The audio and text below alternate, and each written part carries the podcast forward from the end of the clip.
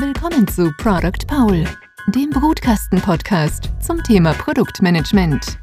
Hier lernst du von Experten, wie man Produkte baut, die von Kunden geliebt werden.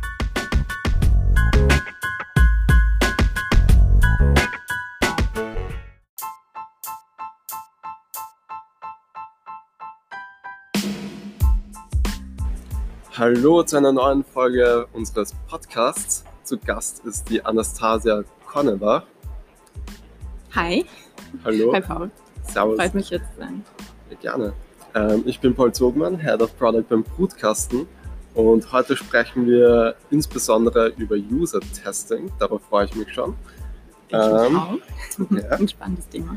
Ich würde mal sagen, leg los, Anastasia. Wer bist du und was machst du so? Ähm, ja, ich bin Anastasia. Ich bin seit über acht Jahren ähm, im Produktmanagement tätig in unterschiedlichsten Unternehmen, von einem klassischen IT-Konzern ähm, und äh, zuletzt in einem VC-Company Builder in Hamburg und jetzt ähm, seit über einem Jahr hier in Wien bei Prescreen.io, eine Bewerbermanagement-Software. Ähm, ein spannendes Produkt, ein spannendes Unternehmen in der Postakquisitionsphase mit Growth-Schubsen und Culture Clashes. Ähm, bin froh, da zu sein. Cool. Ähm, du als Produktmanagerin, ähm, da würde mich jetzt sehr interessieren, was begeistert dich am meisten an deinem Beruf? Ähm, vor allem erfolgreiche Produkte zu gestalten. Ähm, das heißt für mich, nutzbare, aber auch nützliche Produkte zu entwickeln, die mit Hilfe von innovativen Technologien echte, wirklich echte Kundenprobleme lösen. Ähm, und gleichzeitig auch ähm, großartige Teams aufzubauen, die zusammen auch all diese Probleme meistern können. Ähm, wenn ich darf, kurze Ja. Werbung, wir stellen ein. Prescreener in äh, Wien, schaut euch an. Es lohnt sich, ein sehr spannendes Bereich. Ähm, ja, und äh, ich finde, das ist einer der ähm, wenigen ähm, Tätigkeiten im Tech, die so abwechslungsreich sein kann. Du kannst ein Jahr in einem PropTech-Startup sein, dann Biotech, dann und ähm, Fintech, was auch immer. Ähm, und ähm, in aus Erfahrung kann man tatsächlich sich auch ähm, in drei Monaten mit dem Team einarbeiten und das macht es auch spannend.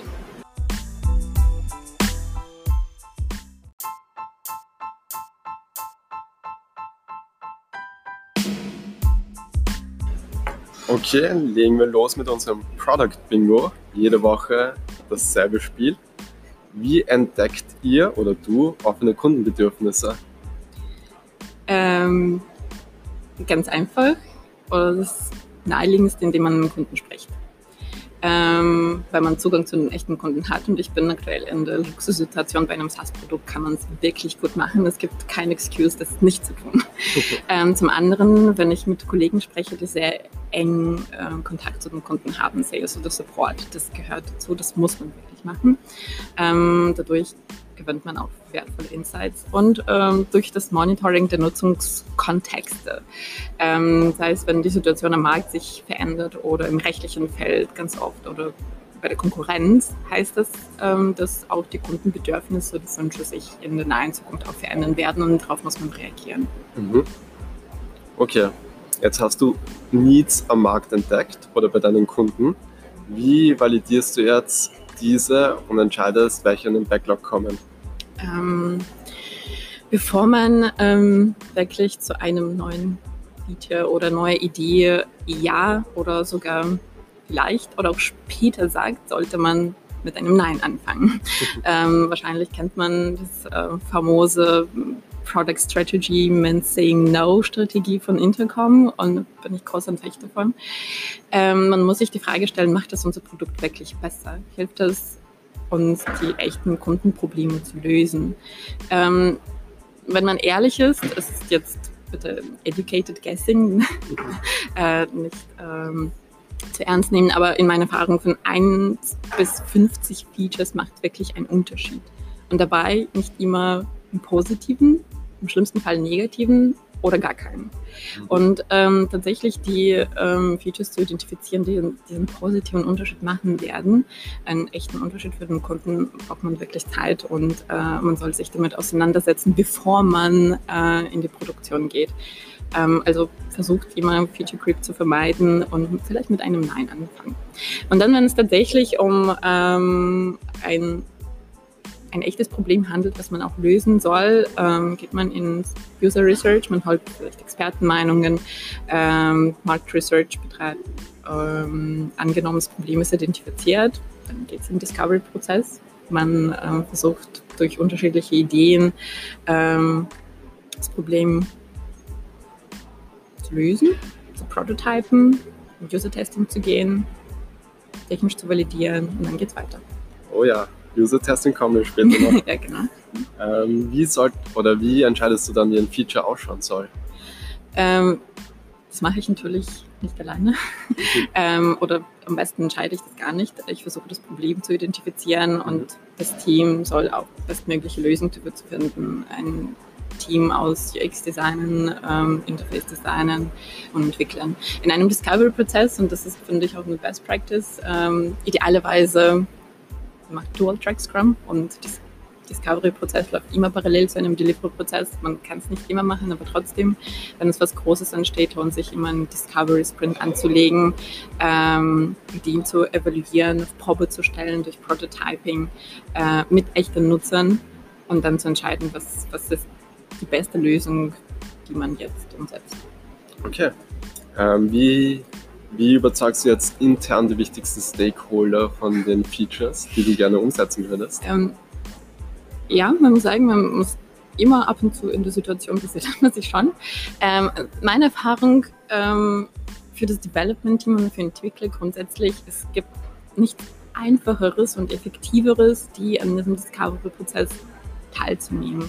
Wenn sie einen Teil ähm, des Teams sind, ähm, von einer Idee bis zur Entwicklung eines Prototypen, sehen sie, warum man das macht, ähm, wie die Kunden darauf reagieren ähm, und versuchen gemeinsam die beste Lösung äh, für das Problem zu finden. Dann stellen sich keine Fragen mehr, wenn tatsächlich ähm, eine User Story entsteht, die in die Tasks gepackt werden soll in einen Sprint reinkommt.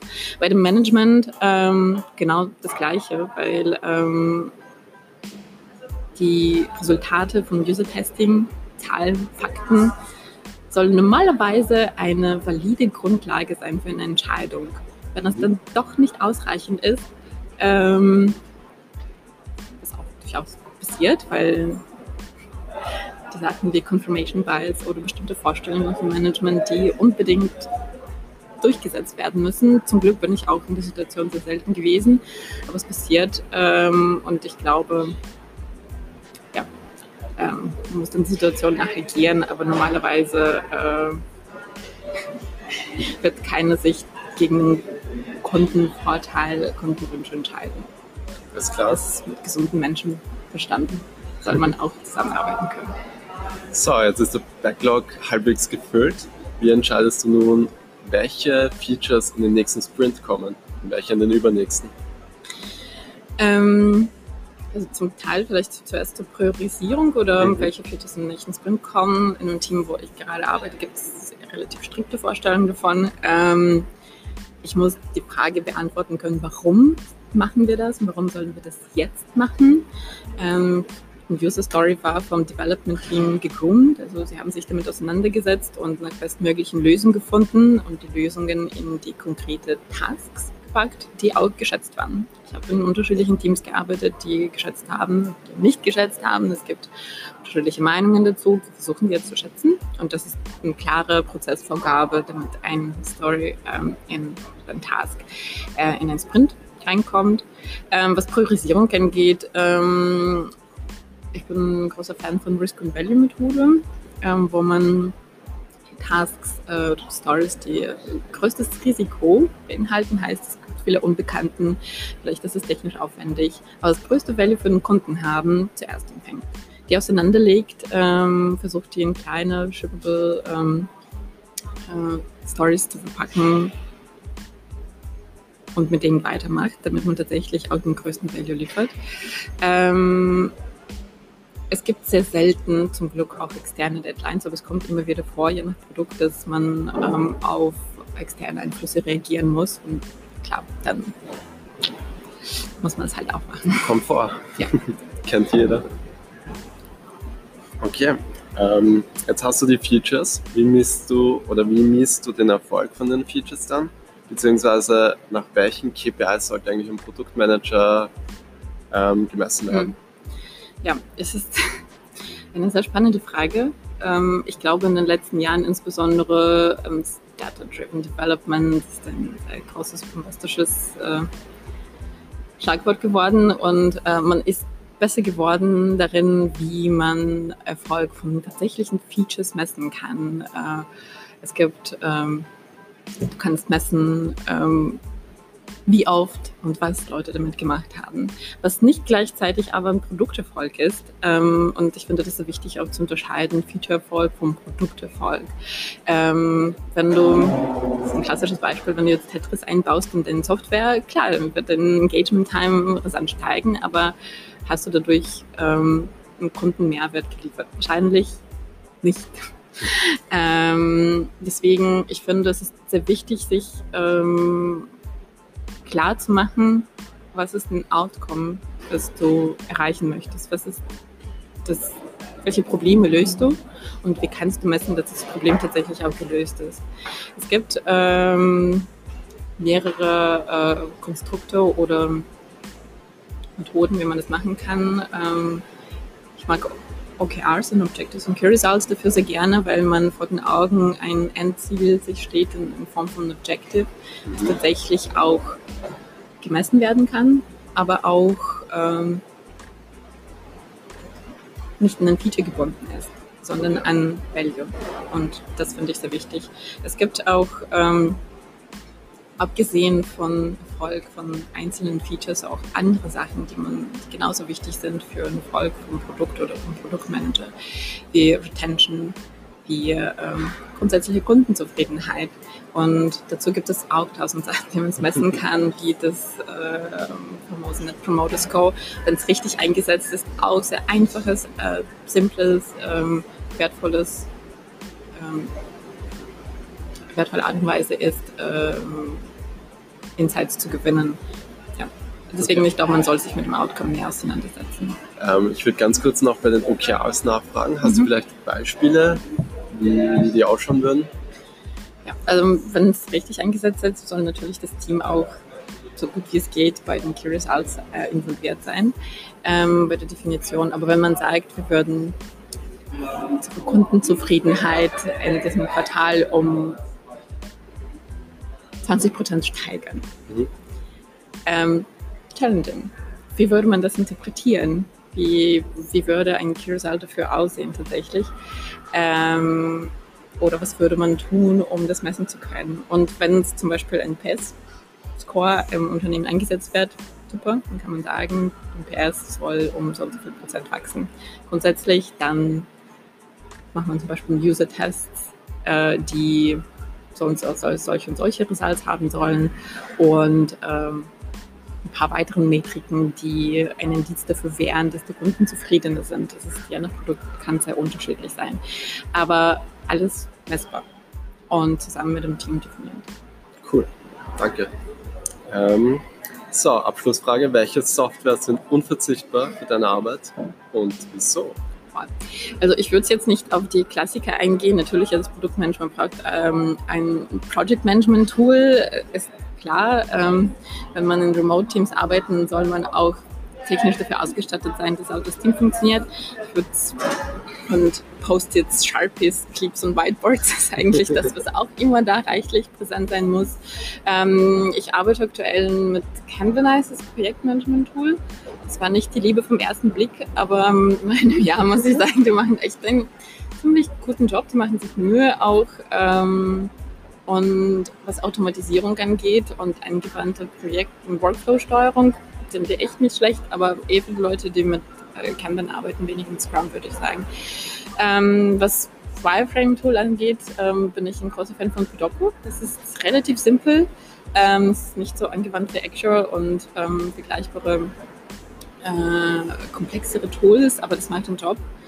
Ähm, was Testing-Tool angeht, ich bin großer Fan von Lookback, ähm, weil es extrem gutes Remote-Testing ermöglicht, was vorher so schwer war. Ähm, bei UX Analytics äh, zusätzlich zu ähm, ähm, klassischen Datenanalyse finde ich Hotjar und Full Story extrem wertvoll.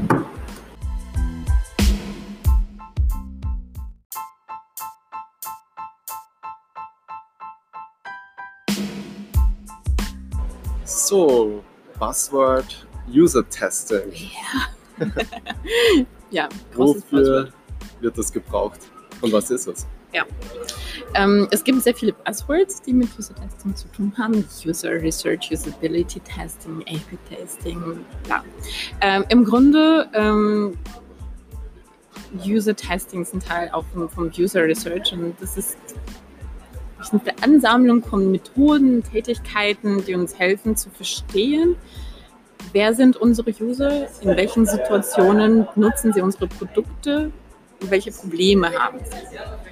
Ähm, konkret Usability Testing ähm, ist eine der verbreitesten Formen wahrscheinlich davon und das hilft Teams dabei, Probleme zu identifizieren, bevor sie tatsächlich gecodet werden, bevor sie ähm, echte Probleme für das Team bereiten. Also je früher man testet, äh, je mehr und, so, und öfter, ähm, umso besser kann man die Risiken ähm, in Zeit- und Ressourcenmanagement minimieren. Mhm. Ähm, ja, beim User-Testing lernt man, oder das Team eigentlich am besten. Es geht jetzt nie darum, dass äh, Produktmanager ist die Person, die das User-Testing betreibt und dieses wertvolle Wissen für sich behält, sondern das Team soll auch proaktiv an dem teilnehmen.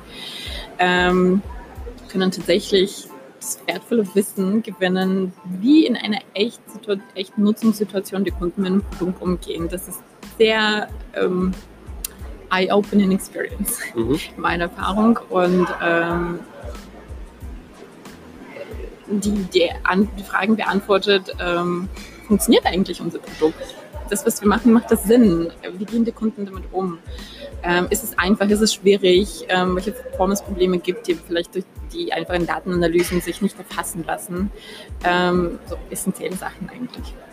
Okay. Ähm, wie viele User sollten da getestet werden? Gute Frage. ähm, ja, also, challenging Frage. Ähm, es gibt die berühmt-berüchtigte Nielsen's Rule, also die Nielsen's-Frage, die sagt, ähm, fünf User reichen für ein Usability-Testing. Ähm, es gab in 2000 ja eine Studie von Jakob Nielsen von Nielsen Norman Group. Ähm, die, wer das nicht kennt, lest es euch auf jeden Fall, googelt danach. Äh, Nielsen's Five Users Rule.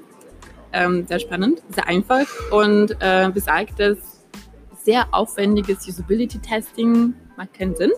Mit sehr großen ähm, Nutzergruppen, fünf User reichen völlig aus, um alle wichtigen, aussagekräftigen Testergebnisse zu gewinnen. Mhm.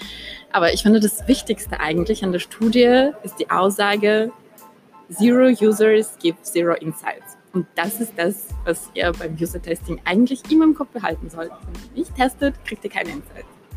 Deswegen ähm, der einzige Kritikpunkt, oder ich finde, das, das ist das, was am meisten diskutiert wird in dieser Regel, ist, dass ähm, ähm, die fünf User reichen, wenn man tatsächlich eine sehr heterogene Usergruppe hat. Die sind alle gleich, die sind alle ehrlich, fünf reichen und man gewinnt dann die Insights, die für alle gelten würden.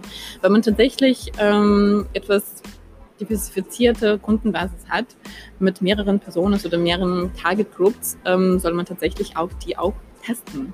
Auch vielleicht fünf pro ähm, Person oder fünf pro ähm, Segment oder auch mehr. Ähm, dabei ähm, muss man sagen auch, dass es geht um qualitatives User-Testing für mich. Ähm, das sind die, die Vor-Ort-Tests, die tatsächlich auch durchgeführt werden sollen. Und da ist die Anzahl von fünf Aufwand genug, um die tatsächlich auch gut vorbereiten, auch um durchzuführen.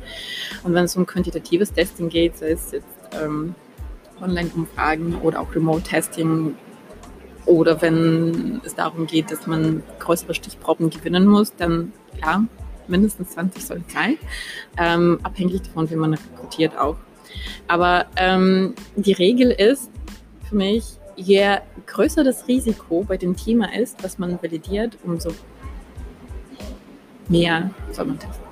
Alles klar. Du hast Target Groups erwähnt. Mhm. Da würde ich gleich einlenken. Mhm. Wie findet ihr die richtigen User für das Testing? Mhm. Ja, es ist je Produkt, das ist sehr unterschiedlich.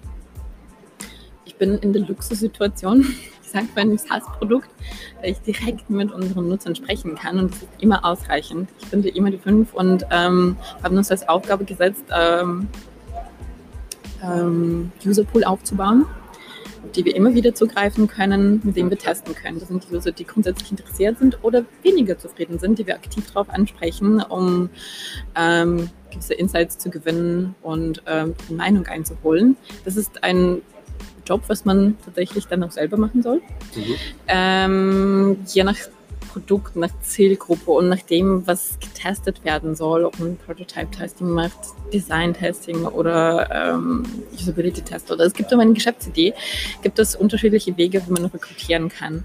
Ähm, wenn du breitere ähm, Stichprobe machen möchtest, ja, es lohnt sich schon, um mit einem Research-Institut zusammenzuarbeiten Geld in die Hand zu nehmen und tatsächlich die User auch mit einem externen Anbieter zu rekrutieren. Es gibt auch mittlerweile sehr gute Möglichkeiten, das mit Crowd-Testing zu machen, wo es um Fixpreise geht und die Ergebnisse sind trotzdem gut. Ähm, ja, aber ich finde es nach wie vor sehr sympathisch und für die Startups auch wichtig, diese internen User Plus aufzubauen. Wie, wie sollte dann so ein User-Testing strukturiert sein? Ähm, je nachdem tatsächlich, für welche Form von Testing du dich entscheidest. Ähm, so kurz dafür, äh, dazu noch, wenn man Inhouse-Testing macht, das ist aufwendig. Aber ich finde, darauf soll man nie verzichten, weil das ist fast die einzige Möglichkeit, ähm, News in seiner hoffentlich auch natürlichen Nutzungssituation kennenzulernen, auch persönlich. Und das sind die ähm, Sachen, wie, was man beobachten kann, eine Vorortsituation wird dir beim Remote-Testing nie zur Verfügung gestellt oder selten zur Verfügung gestellt, es sei denn, du machst tatsächlich auch ähm, Videoconferencing nebenbei. Ähm, und dann A-B-Testing und Datenanalyse ist genauso wichtig, ähm, soll auch auf jeden Fall nebenbei gemacht werden und in Ergänzung sein. Ähm, zum Beispiel, ihr würdet euch ähm, die persönliche Situation entscheiden und einen Vorort-Test durchführen, steigt die Zeit in die Vorbereitung. Das ist sehr wichtig ähm, für einen erfolgreichen Ablauf von einem Usability-Test vor Ort. Vor allem, wenn ich vor Ort sage, das heißt nicht, dass ihr die User auch zu euch in das Büro einlädt. Das ist wirklich vom Produkt unterschiedlich. Ähm, wenn ich, ich sage, ähm, klar, es ist okay, für mich als ähm, Produktmanager von einem Bewerbenmanagement-Software, die Leute vielleicht auch für uns ins Büro einzuladen, weil sie arbeiten mit unserem Produkt in ihrem Büro. Für mich ist es relativ einfach, die Nutzungssituation zu rekonstruieren. Ich brauche dafür einen Rechner und relativ einfache, äh, ungestörte Bürosituation. Mhm. Wenn ihr ein Fitness-App betreibt, zum Beispiel, in einem Büro das zu testen wäre komisch, weil das ist nicht eine natürliche Nutzungssituation. Oder wenn ihr eine Mobility-App treibt und dann sitzt in einem Büro und versucht, ähm, was ich, ähm, darüber nachzudenken, wie man sich in der Stadt schneller bewegt, geht auf die Straße äh, oder geht in einen Park dann mit äh, einem User und versucht, möglichst natürliche, authentische Nutzungssituationen zu kreieren. Es ist schwer genug, ähm, und es ist sehr unnatürlich, in die Situation sich als User zu befinden. Man muss ähm, sehr empathisch versuchen, diese äh, komfortable Situation für den Nutzer zu schaffen, in der er sich wohlfühlen kann, um in das Szenario, was ihr ihm anbietet, als Aufgabe auch hineinversetzen zu können. Also denkt wirklich ähm, früh danach, wo er das macht. Ähm, denkt über die technische Ausstattung nach.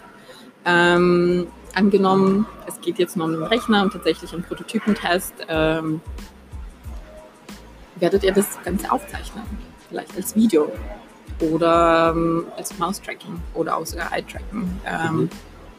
Dafür auch vorab rechtlich macht euch Gedanken, dass ihr Einverständnis einholt von den Leuten, dass das auch gemacht werden darf und die Ergebnisse auch verarbeitet werden dürfen. Das äh, gehört auch dazu. Ganz wichtig. Ja, ganz wichtig. ähm, aber auch tatsächlich, dass das alles funktioniert, wenn ihr das macht mir auch schon passiert, dass das auch nicht richtig aufgenommen wurde. Zum Beispiel am Ende ist schade, wenn ihr euch drauf verlässt. Dann macht euch auch Gedanken über, macht ihr das alleine? Vielleicht macht ihr das mit den weiteren Personen, ähm, ihr moderiert und es gibt jemanden, der beobachtet und die Notizen macht. Ähm, am Ende ist es das Wichtigste ist aber, sich äh, Gedanken um die Aufgaben zu machen. Ähm, die Aufgaben, die euch helfen zu verstehen, ähm, ob ihr Produkt funktioniert. Sei es jetzt tatsächlich ein klassisches Testing beim Orientierung und Informationsinfrastruktur ähm, Test, funktioniert die Navigation oder funktionieren unsere Call-to-Action-Buttons oder funktioniert das Gesamtkonzept. Vielleicht es geht um die Validierung von einer Geschäftsidee. Das kann man ähm, auch machen. Deswegen ist es sehr wichtig, die Testaufgaben vorher sehr gut zu überlegen, die Zeit nachzudenken. Es ist auch nicht ähm, wirklich sinnvoll, sehr, sehr lange Tests zu machen, weil die Aufmerksamkeitsspanne ähm, sinkt mit der Zeit und je mehr Aufgaben man durchführt, vor allem auch ähm, entscheidet euch, ähm, wie ihr moderieren wollt. Ähm, wollt ihr jetzt Concurrent Think Aloud oder Retrospective Think Aloud machen? Concurrent Think Aloud heißt es, der User, während er die Aufgaben erfüllt, auch gleichzeitig kommentiert, was er gerade denkt, warum er das macht, ähm, warum er sich für, dafür entschieden hat, hier hinzugehen oder dahin zu klicken, warum nicht dahin oder welche Fragen hatte jetzt gerade in seinem Kopf. Ähm, von Vorteil, es ist eine unnatürliche Situation für den Nutzer. Man muss sagen, man sollte es vielleicht auch ein bisschen vorab eintrainieren, auch bevor man tatsächlich zu den Aufgaben kommt ähm, in einen Test, damit ähm, mental man sich als Tester in die Situation hineinversetzen kann. Benefit ist davon tatsächlich, weil man gleichzeitig zu der Aktion auch einen Kommentar dazu bekommt. Ähm, retrospektives ähm, Nachfragen hat einen Benefit, dass der User ungestört in seinem Flow tatsächlich äh, die Aufgaben erfüllen kann und ihr beobachtet, aber ähm, nachträglich erklärt, warum die sind das. Wenn ihr im Laufe einer Stunde die Aufgaben macht und nachträglich die Fragen stellt, ähm, habe ich die Erfahrung gemacht, eher, okay, man kann sich nicht im Nachhinein gut erinnern, warum man das und das gemacht hat. Ähm, ja, schwer zu sagen, man muss beides testen. Ähm, je nach Aufgaben, manchmal passt eine oder die andere Methode besser. Ähm, ich versuche tatsächlich mir die Mühe zu geben, auch einen User in die erste Situation zu versetzen, weil ähm, es muss kein Dialog entstehen. Es reicht, dass ihr sagt, hm, okay, weiter und ähm, dass der Benutzer tatsächlich auch sich wohlfühlt, laut zu denken. Okay. Ähm, es ist auch sehr wichtig, ähm, sich vorab Gedanken zu machen über die Auswertung.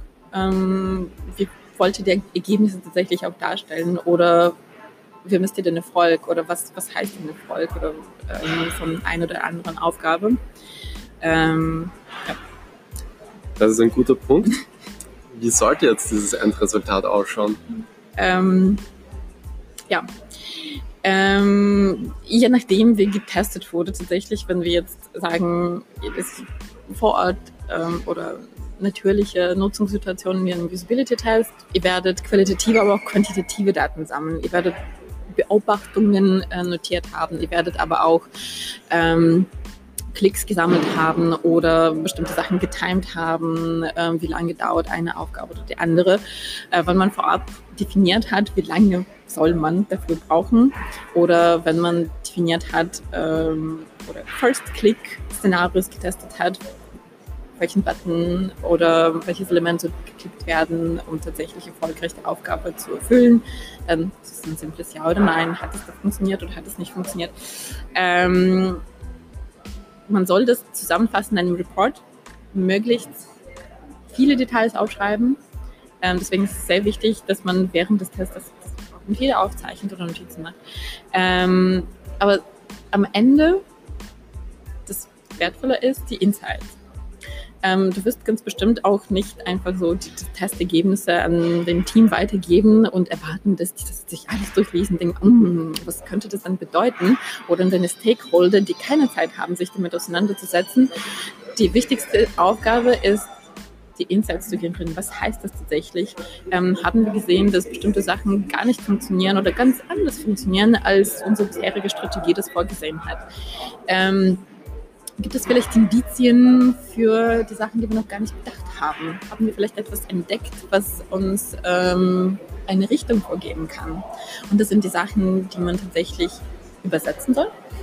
Und dann ähm, ja, eben zurück zu der Frage, wie argumentiert man am besten? Und das ist für mich, das sind die wichtigsten Argumente in einer Situation, wo man Entscheidungen treffen muss. Alles klar. So, jetzt habt ihr das Endergebnis. Wie oder welcher Meinung nach bist du, sollten die User was bekommen für das Interview? Ja. Oder für das User-Testing? ja, also, ähm, pass auf. Ähm, du bist als Tester zum Beispiel, du bist irgendwo hingekommen, jetzt ähm, bist irgendwo hingefahren sogar und hast mhm. Zeit genommen, da zu sein. Ähm, viele machen das aus reinem Enthusiasmus. Ich kenne das auch. Und die sind einfach froh, weiterzuhelfen. Ähm, das ist auch super. Und mindestens, was du machen sollst, ist tatsächlich ähm, Kaffeekekse darzustellen und einfach eine gute Situation. Also als Startup zum Beispiel, du hast auch ein großes Budget, um ähm, auch eine Research-Agentur zu bezahlen. Da wenn tatsächlich man mit ähm, Crowd-Testing-Agenturen oder mit äh, User Research Agenturen arbeitet, klar, man muss die User bezahlen. Es geht immer ums Geld. es ist sehr selten jetzt, dass man tatsächlich oder man geht weg davon, dass man Gutscheine oder Upgrades oder irgendwas ähm, schenkt, wenn man mit externen Agenturen arbeitet, weil Geld hat sich etabliert, Geld hat gleichen Wert für jeden, für alle. Aber wenn man tatsächlich selbst rekrutiert oder Remote-Testing macht mit den Usern, ich finde, es soll ein Zeichen der Anerkennung da sein, weil ähm, du baust eine Beziehung auf mit deinen Usern. Und wenn du möchtest, dass dir, dir weiterhin helfen, die haben dir wirklich geholfen. Es geht darum, dass die da waren, um dir dein Produkt besser machen zu können.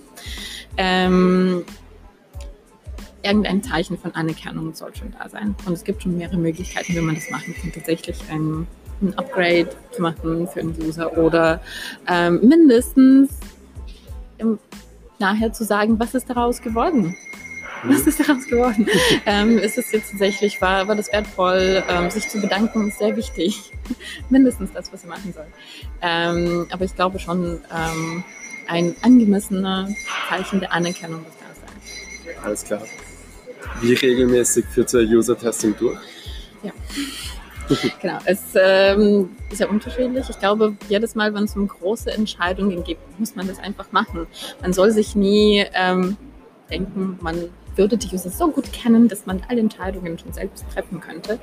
Ähm, das ist sehr erhebliche und falsche Haltung. Man soll schon die Entscheidungen noch zweifeln und tatsächlich auch ähm, die Insights holen, um große Entscheidungen treffen zu können. Ich finde sehr inspirierend ähm, Beispiele von Companies wie Booking.com, die nichts launchen, bevor Feature getestet waren. Es ist eine sehr spannende Unternehmenskultur. Ähm, alle machen die AB-Testing für, für alle Sachen, diese launchen. Ähm, lest das ein paar Papers von denen durch. Ähm, es ist etwas, was man sich als positives Beispiel auch nehmen kann. In der Realität kommt das selten vor. Wie gesagt, das ähm, Testing, je nachdem, wie man das durchführt oder vielleicht, wenn man keine Ressourcen hat, keine Abteilung, die sich nur damit auseinandersetzt oder extrem viel Zeit, ähm, finde ich, jedes Mal, wenn ihr Risiko minimieren sollt, wenn ihr vor großen Entscheidungen steht, ähm, macht das. Wie gesagt, Zero Users, Zero Insights. Denkt dran.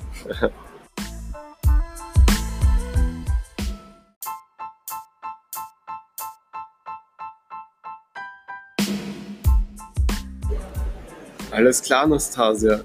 Welche Apps, Softwares oder Produkte inspirieren dich? Ja, ich glaube, ich würde jetzt gar nicht so auf die, die Klassiker eingehen. Ich habe jetzt ein Produkt ausgewählt, was ich selbst tatsächlich jetzt jahrelang nutze und ähm, das für mich auch viele wichtigen ähm, Kriterien eines erfolgreichen, wertvollen Produkts beinhalten. Das ist ein Flow, F-L-O. Ähm, das ist ein Menstruationskalender für Frauen, offensichtlich.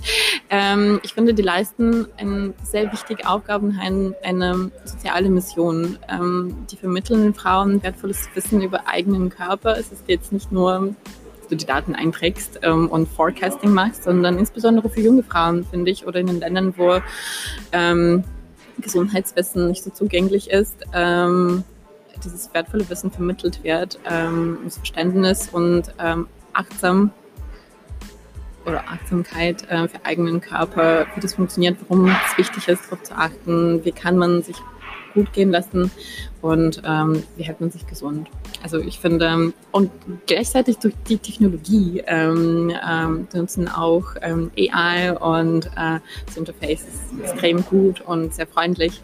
Ähm, ich finde, das ist für mich ein, unter anderem ein Vorbild für, wie ein erfolgreiches soziales Produkt ähm, funktionieren kann. Ja, spannend. Ich glaube, die App verwendet meine Freundin auch. Siehst du? ähm, zu guter Letzt gibt es immer einen Tipp für unsere Hörer. Hast du einen Buch- oder Blog-Tipp? Sehr gerne, viele immer.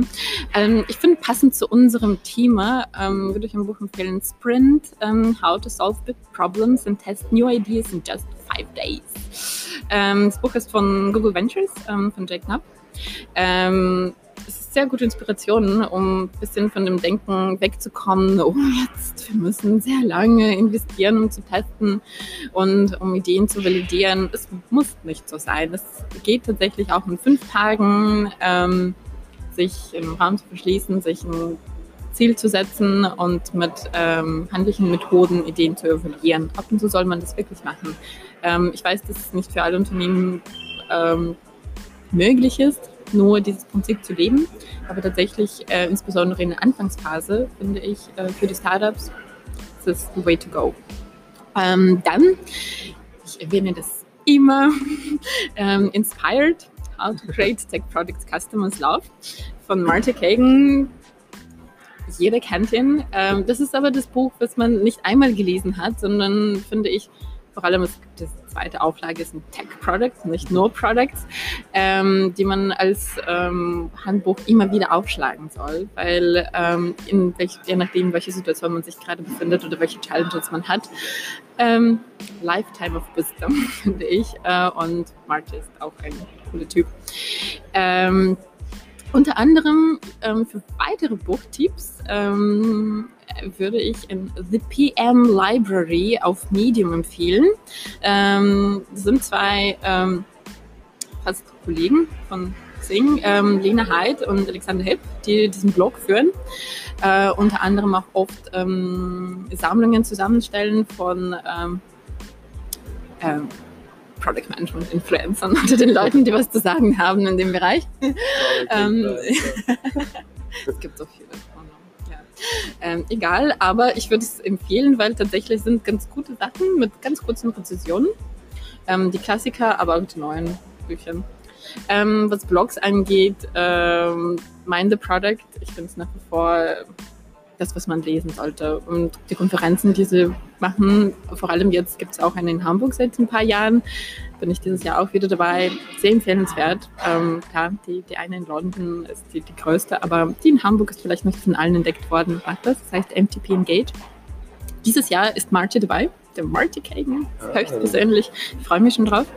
Ähm, Intercoms Product Management Blog finde ich auch immer sehr gut. Und ähm, den VP of Product, ähm, Paul Adams, ist auch ähm, ein wertvolles Source für gute Ideen. Ähm, deutschsprachig ähm, würde ich produktbezogen.de empfehlen. Äh, kommen aus Hamburg. Ähm, ja, kenne ich auch einige persönlich, finde ich immer wieder wertvoll reinzuschauen. Ja, eine ganz schöne Liste. ja, eben. Aber wenn ich schon da bin. Recht hast du. Ja, danke für deine Tipps. Also gerne. Wie gewohnt gebe ich dir wieder in die Beschreibung. Ähm, ich möchte mich jetzt bei dir bedanken, Anastasia, für deine Zeit. Sehr gerne, ich danke dir und ich danke allen, die zugehört haben. Geht raus, testet, zweifelt, ähm, gewinnt Insights, traut euch. Ihr habt es gehört. Testing, Testing, Testing. In diesem Sinne, danke fürs Zuhören und wir hören uns. Vielen ciao. Dank, ciao.